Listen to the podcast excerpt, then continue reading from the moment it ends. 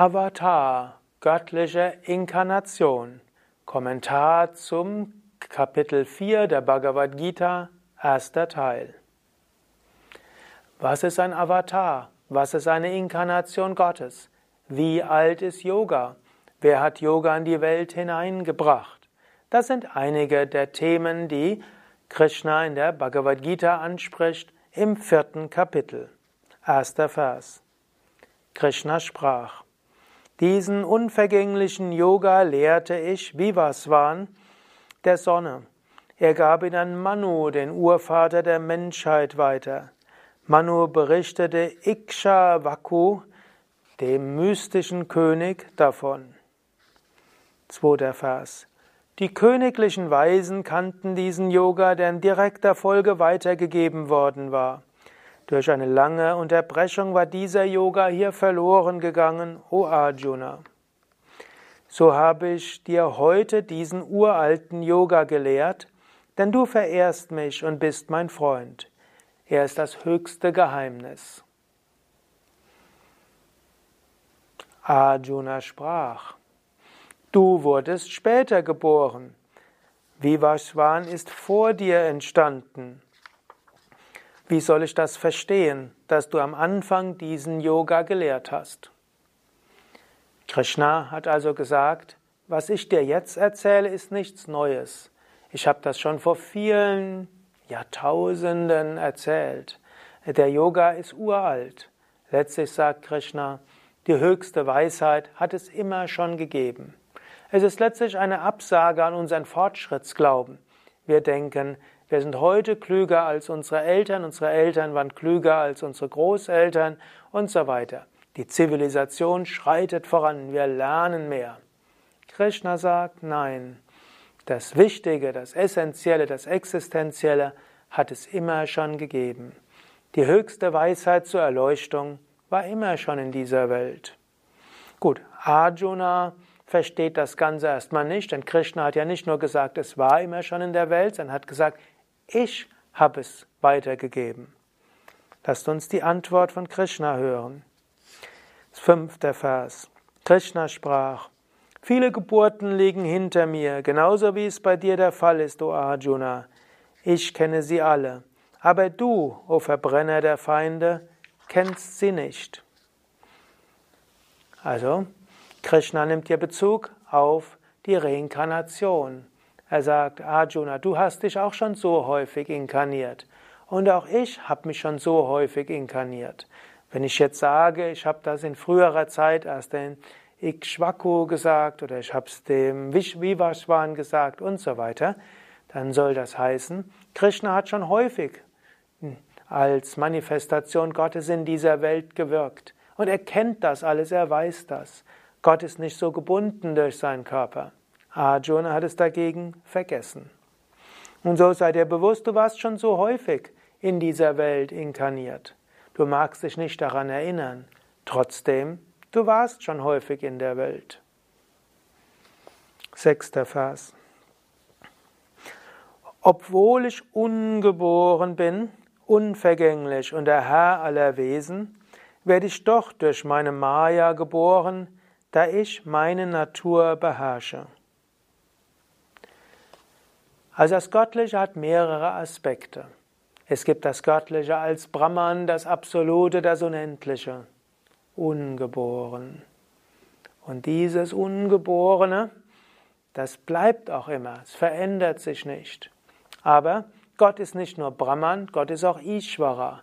Ishvara, Herr des ganzen Universums oder Ishvari, Herrin des ganzen Universums.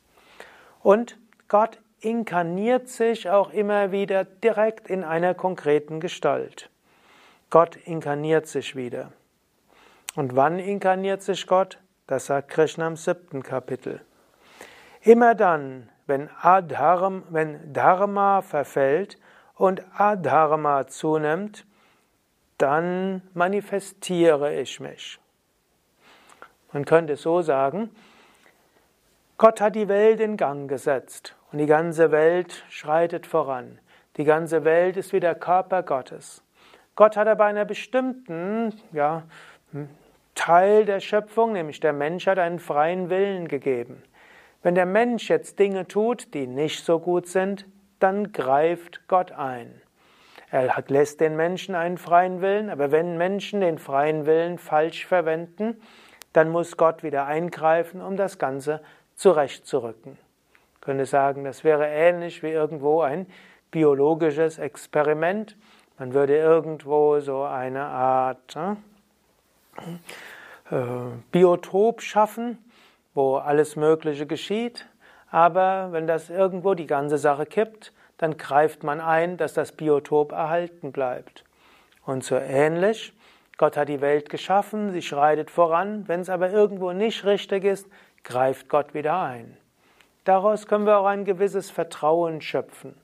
Es ist ja das Jahr 2017, die drohende Klimakatastrophe ist in aller Munde, Atomkrieg gibt es wieder als Gefahr, seitdem dort irgendwelche Auseinandersetzungen sind. Zunächst mal Schimpftiraden zwischen Nordkorea und dem amerikanischen Präsidenten oder dem nordkoreanischen Anführer und dem amerikanischen Präsidenten.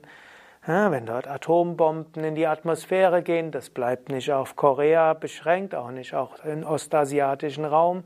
Das geht in die ganze Welt, kann das Leben auf der ganzen Welt unmöglich machen.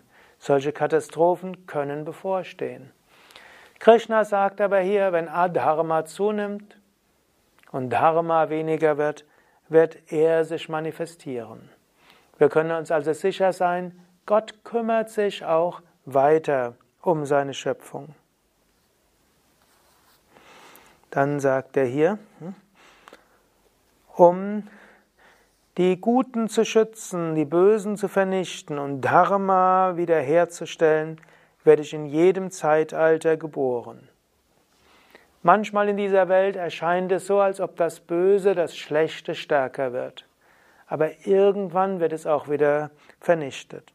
Und hier sagt Krishna auch, ich werde in jedem Zeitalter geboren.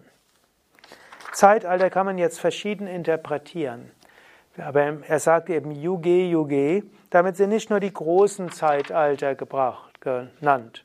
Also im alten Indien gibt es ja die vier großen Zeitalter, da sind wir jetzt im sogenannten Kali Yuga und davor gab es ein anderes Yuga.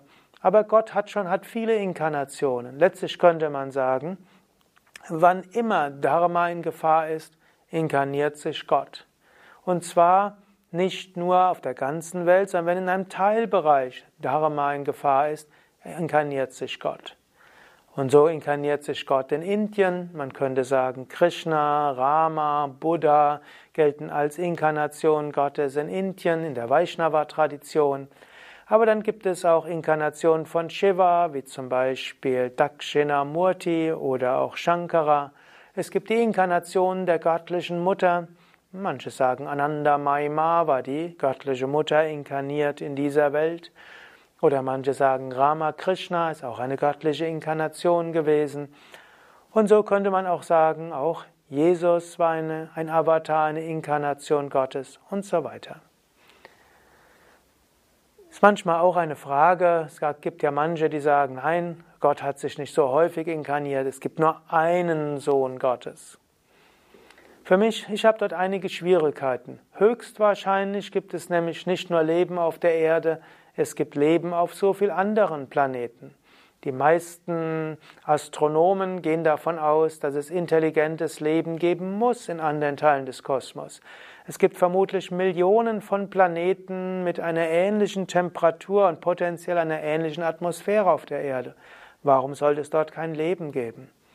Wenn Gott sich nur ein einziges Mal inkarniert hat und nur durch dies Intervention dieses einen Sohnes die Menschen zum Heil kommen würden, was ist mit denen auf anderen Planeten? Was ist mit den Menschen auf anderen Zivilisationen? Wenn Krishna hier sagt, Gott manifestiert sich immer wieder in jedem Zeitalter und damit auf jedem Planeten und in jeder Kultur, wann immer nötig. Das würde dem allmächtigen und allwissenden und alllebenden Gott viel mehr entsprechen, ist mindestens meine Meinung. Neunter Vers. Wer so mein göttliches Geborenwerden und Handeln in ihrem wahren Licht erkennt, wird nicht wiedergeboren, nachdem er seinen Körper verlassen hat. Er bzw. sie kommt zu mir, O Arjuna. Wenn du also erkennst, dass Gott sich schon um die Welt kümmert, und er kann einem sich physisch inkarnieren, aber Gott ist auch ansonsten tätig und macht alles. Wenn du das erkennst und dich zum Instrument machst und nicht denkst, ich selbst muss alles machen, alles hängt von mir ab, sondern du mehr sagst, ich will ein Instrument Gottes werden und ich will mein Dharma erfüllen als Teil dessen, was Gott will, dann kommst du zu Gott. Du musst nicht wiedergeboren werden. Zehnter Vers. Frei von Verhaftung, Furcht und Zorn, in mir aufgegangen, bei mir Zuflucht suchen und gereinigt durch das Feuer der Erkenntnis, sind viele zu meinem Wissen gelangt oder sind viele zu meinem Wesen gelangt. Also, du brauchst keine Angst zu haben, gib dich Gott hin, Gott wird dir Trost schenken. Du brauchst dich nicht ärgern, Gott gibt dir das, was du brauchst, und letztlich wird langfristig Gott alles wieder richten. Du brauchst auch keine Wünsche zu haben, denn Gott wird dir das geben, was du brauchst. So wie Jesus gesagt hat, strebe zuerst nach dem Königreich Gottes und alles andere wird euch direkt zufallen. So fühle, fühle dich als Teil Gottes und suche Zuflucht bei Gott. Reinige dich durch das Feuer der Erkenntnis im Bewusstsein, hinter allem ist das Göttliche. Und so erfährst du das Göttliche, verschmilzt damit. Elfter Vers. In der Weise, in der die Menschen zu mir kommen, werden sie von mir belohnt. Auf jede Weise beschreiten die Menschen meinen Weg, O Arjuna. Hier sagt Krishna, Menschen kommen zu Gott auf die verschiedensten Weisen. Und egal wie Menschen Gott sehen, Menschen kommen so zu Gott. Manche sehen Gott als Jesus und erreichen so die Gottverwirklichung. Manche sehen Gott als Manitu, den großen Geist, erreichen so Gott. Manche denken, dass Gott sich manifestiert hat, in dem Propheten und den Koran gegeben hat. Sie kommen zu Gott. Manche Menschen äh, verehren die Erdmutter und erreichen so das Göttliche. Also Krishna sagt, egal wie Menschen Gott verehren, sie kommen zu Gott.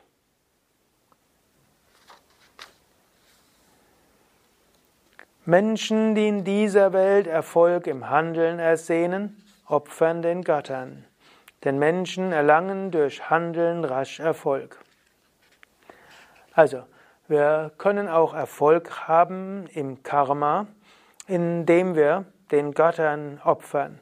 Das heißt, manche Menschen wollen etwas erreichen und um es zu erreichen, machen sie Gottes Verehrungsrituale. Auch das kann helfen, Erfolg zu haben. Nur, was nutzt äußerer Erfolg?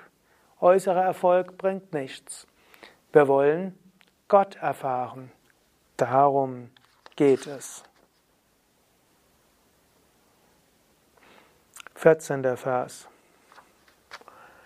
Karma befleckt mich nicht und ich begehre auch nicht die Früchte des Karmas. Wer mich so erkennt, wird von den Handlungen nicht gebunden. Das ist wieder einer dieser Phase, wo, wo Krishna Wortspiele macht mit Karma. Karma heißt Handlung, Karma heißt äh, Verehrungsritual, Karma heißt aber auch das Gesetz von Ursache und Wirkung, Karma sind auch die Früchte der Handlungen. Also Krishna sagt zum einen, ich als Gott, der mich in dieser Welt manifestiere, ich werde nicht gebunden durch Handlung. Und ich habe jetzt auch kein Haften an Früchten der Handlung. Es ist auch nicht so, dass ich jetzt sage, du musst dich jetzt so verhalten, sonst bestrafe ich dich.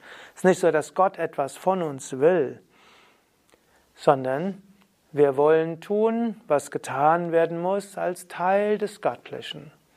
Und wenn wir so alles Gott darbringen, dann erfahren wir unsere Einheit mit Gott. Nicht Gott belohnt und bestraft uns, sondern wir stimmen uns ein auf das Göttliche. Und wenn wir so erkennen, dass Gott das tut, was zu tun ist, und wir Teil des Göttlichen sind, und dass tief im Inneren nichts passiert, dann werden wir nicht gebunden von unseren Handlungen, wir schaffen kein neues Karma, wir fühlen die Einheit. 15. Vers. In diesem Wissen handelten in früheren Zeiten auch die, die nach der Freiheit strebten. Daher handle auch du, so wie es die Alten seinerzeit taten. Also, wie sind die Gottverwirklichten zur Gottverwirklichung gekommen?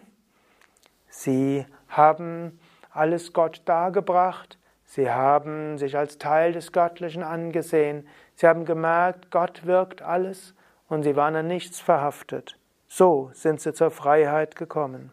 Und so kannst auch du zur Freiheit kommen.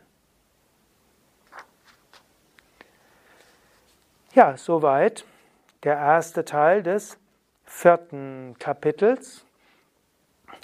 Im nächsten, meinem nächsten Vortrag spreche ich etwas mehr über Karma und Nicht-Karma, Handeln und Nicht-Handeln und auch über das Darbringen deiner Handlungen als Yajna, als Opfergabe, als Verehrung Gottes. Bis dahin mache dir bewusst, Gott kümmert sich auch um die, seine Schöpfung. Wir brauchen uns nicht so viel Sorgen zu machen. Wir sollten uns zwar engagieren und Gutes tun, aber wir können auch vertrauen, Gott wird sich schon kümmern. Alles Gute, bis zum nächsten Mal. Mein Name ist Sukadev, hinter der Kamera Nanda. Wir sind von www.yoga-vidya.de. Schreibe doch auch mal einen Kommentar zu dem, was du gehört hast. Lass andere wissen, was deine Erfahrung damit ist. Oder schreib auch mal eine Bewertung auf iTunes oder gib, vergib Sterne auf YouTube oder Daumen hoch bei Facebook oder eben einen Kommentar. Danke.